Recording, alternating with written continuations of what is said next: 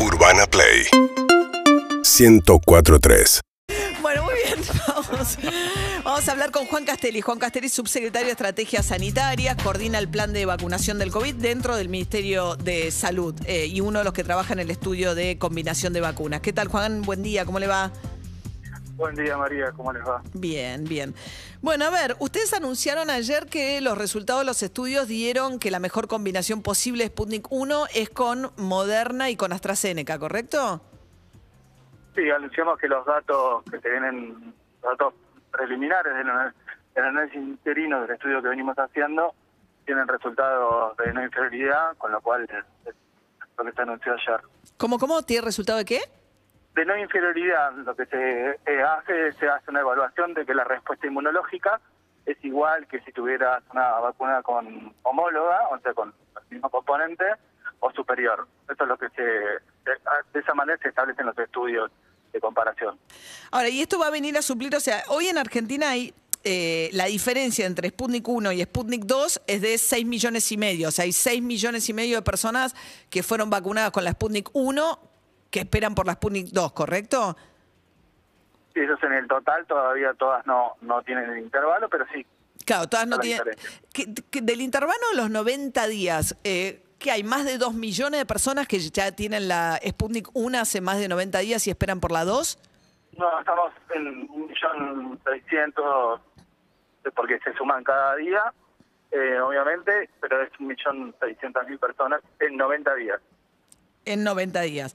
Este millón seiscientas mil personas, ¿ustedes les van a ofrecer ahora eh, reforzar con Moderna o, completar el esquema, más que reforzar con Moderna o con AstraZeneca? Sí, en realidad lo que se va a ofrecer, porque el lunes nosotros tenemos el ingreso de un millón de, vacunas de componente 2 de las producidas en laboratorio de Richmond. Eh, lo que se va a ofrecer es preferentemente que opten por, por completar el esquema con una vacuna homóloga, en este caso con componente 2, pero si no está disponible que puedan, eh, se le va a ofrecer voluntariamente a las personas a optar por completar con AstraZeneca o con una vacuna de ARN que es la vacuna de Moderna en este caso.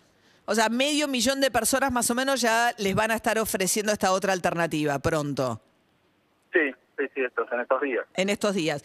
Ahora, yo, por ejemplo, tengo una de AstraZeneca, ¿no? La segunda dosis de la AstraZeneca. Ahora va a ir para los de Sputnik. No, no, no, se van a completar las, los esquemas, o sea, la- el, el ofrecimiento siempre es completar el esquema, eh, vamos a decir, homólogo, y en caso que no se tenga disponibilidad o que eh, no esté la vacuna en este momento, se pueda ofrecer el, el heterólogo como se hace en otros lugares, la persona también puede optar por decir, no, quiero esperar, No. con mi esquema. No, eso lo entendí, pero la pregunta es esta. ¿Cuánta disponibilidad tienen ustedes de AstraZeneca? Porque hay mucha gente que fue vacunada con la AstraZeneca y que si la, segun- la dosis de AstraZeneca se va a usar para, para dar la segunda de Sputnik, ¿qué pasa con los que están esperando la segunda dosis de AstraZeneca? Esa es la pregunta. No, no, eso lo que se hizo, se demostró qué pasaba porque el estudio, en realidad, estas son las primeras determinaciones, también se hizo, se están haciendo las evaluaciones con Sinopharm y se van a hacer las evaluaciones con otras vacunas, cuando entre Cancino también lo vamos a hacer con eso. Lo que se hace es un estudio de, hetero- de heterólogas en general y lo que se pone son las alternativas. Lo que se sigue planificando es completar los esquemas en la medida de tener los esquemas homólogos y ante al- la posibilidad de, vamos a decir, de agilizar y aumentar el, el ritmo de, de completar esquemas, que se haga con heterólogos como se hace en otros lugares. A ver, pero a ver, ¿cuánta disponibilidad hay hoy de AstraZeneca en Toda la Argentina? disponibilidad, tenemos disponibilidad de AstraZeneca, no ha habido, se están haciendo en el- la- vamos a decir, las aplicaciones dentro de las ocho semanas, eh, ya se han distribuido más de 3 millones de dosis en el último mes y se están completando esquemas porque lo que se ha, lo que se hizo a partir de las últimas semanas de julio y de las primeras semanas ahora de agosto y durante toda, todo agosto es no iniciar esquemas eh, nuevos en general. Si se hace, se hace con Sinopharm porque entraron 8 millones y eh, todas las vacunas de AstraZeneca destinarlas a completar los esquemas porque esto se tiene establecido en cada jurisdicción cómo semana a semana se van a completando las ocho semanas de personas ya inoculadas. Ajá. Ahora, Argentina es el primer país del mundo que va a avanzar con una vacunación masiva combinando Sputnik con otra vacuna, ¿correcto? Mm, No, ya ocurre en, ¿En en dónde? Inglaterra, en Alemania. Inglaterra con Sputnik, no. Alemania no, tampoco. perdón, con Sputnik, no, no, perdóname, no te escuchen. Con Sputnik no, con Sputnik Por eso, en- Argentina en- es el primer- avanzar como heteróloga, sí. es el Correcto, primer país del mundo que arranca con Sputnik y combinada con algo. Sí. Ahora, Sí. sí. eh, y, y el problema de Sputnik es que en la medida en que no lo valide tampoco la Unión Europea ni la Organización Mundial de la Salud, eh, ahora que, bueno, es un problema muy menor, entiendo, frente a, la necesidad de tener a todo el mundo vacunado o sobre todo avanzar con las segundas dosis frente a la variante Delta, pero digo, si no, ya no hay validación suficiente de la Organización Mundial de Salud o de los organismos europeos para quienes no se los da por vacunados con la Sputnik, ¿qué va a pasar cuando el mundo empiece a demandar que estés vacunado y vayas con una combinación de vacunas? Eso es, digo, los países toman, y las regiones, como en el caso de Europa, toman determinaciones en relación a algunos criterios.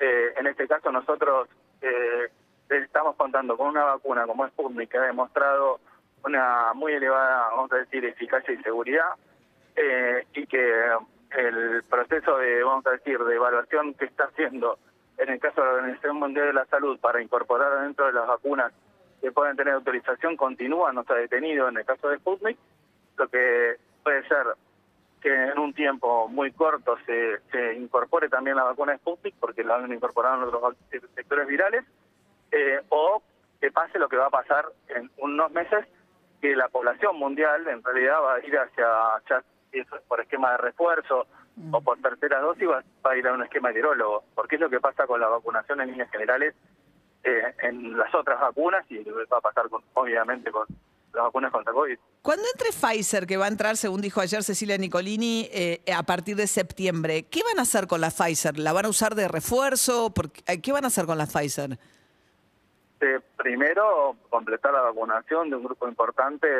Eh, nosotros hoy estamos iniciando, hace una semana, eh, el principio de la semana, inicié la vacunación en, en adolescentes de 12 y 15 años con comorbilidades. Claro, pero para eso guardaron la moderna. Tienen suficiente moderna para la pediátrica. Cuando venga la Pfizer, ¿qué van a hacer con la Pfizer? Esa es la parte de los adolescentes que tienen comorbilidades. Después tenemos una parte muy importante de adolescentes que eventualmente, eh, completado este esta etapa, se podrá avanzar sobre otros adolescentes, que es un grupo muy grande también de personas eh, que hay en el país. Y también hay opciones, porque ya se está usando en otros lugares, de evaluarlo como eh, vacuna de busteo, como vacuna de refuerzo. De hecho, pasa con todas las vacunas que de acá en adelante hay que evaluar todas las instancias esas, porque lo que tenemos que determinar, eh, y esto cuando digo tenemos, es está determinando a nivel mundial, es De cuándo tercera se empiezan dosis. los- O sea, la guar- los no saben, to- to- todavía no saben, digamos, qué van a hacer con la Pfizer. Sí, sí, se, se hace, se, se plantea avanzar sobre hay más de Adolescente. 4 millones, 4 millones eh, 200 mil adolescentes.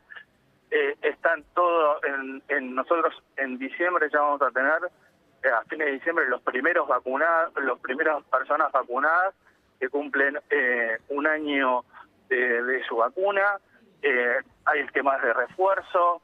Eh, se, se tienen que evaluar todas las opciones y es lo que estamos nosotros evaluando desde hace tiempo para esta parte. Eh, Juan Castelli, subsecretario de Estrategia Sanitaria, funcionario a cargo de estos temas en el Ministerio de Salud. Una última consulta. Entre las dosis aplicadas y las distribuidas, por lo que veo en el monitor que ustedes publican, hay 5 millones de diferencia, ¿no? Se, se aplicaron 33 y medio y hay de disponibilidad 38 y medio. Estas 5 millones que todavía no fueron aplicadas, ¿de ¿qué tipo de vacunas son? ¿Saben? La mayoría, la mayoría de esas vacunas que todavía no fueron aplicadas son AstraZeneca y Sinopharm, pues son las vacunas que se envían en las jurisdicciones las jurisdicciones lo que hacen ahora es la administración de las vacunas para ir completando los esquemas.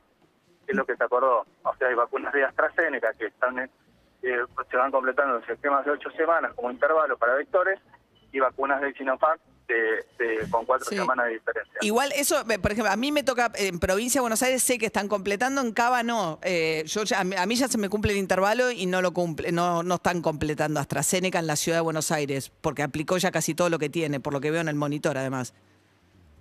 Sí, igual sigue entrando. Hoy, ayer entró AstraZeneca, sigue entrando, siguen distribuyendo, se va completando. No, El problema es que con Sinopharm, que fue la primera, ¿no? Que dieron dos dosis, mucha gente de 40 y pico que le tocó la Sinopharm se vacunó con dos dosis antes que por ahí gente de 70.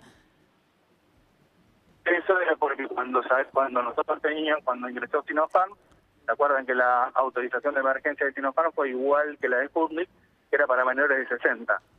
Muchas de las personas que se vacunaban con Sinopharm al principio ya tenía, eran todas personas menores de 60 Ah. y se destinaba, y lo que se vacunaba masivamente con personas de 60 era con AstraZeneca o con Covishield en ese momento y Sputnik. Ah, claro, y al final China, que resultó, digamos, el proveedor más este, cumplidor de alguna manera, terminó siendo por la, para el grupo etario un poco más joven, por esto que arrancaron con menores 60 con Sinopharm. Exactamente. Bien. Juan Castelli, subsecretario de Estrategias Sanitarias, muchas gracias. Buen día, ¿eh? Muchas gracias, buen día para ustedes. Hasta luego. 8 y 43 de la mañana. Urbana Play 104.3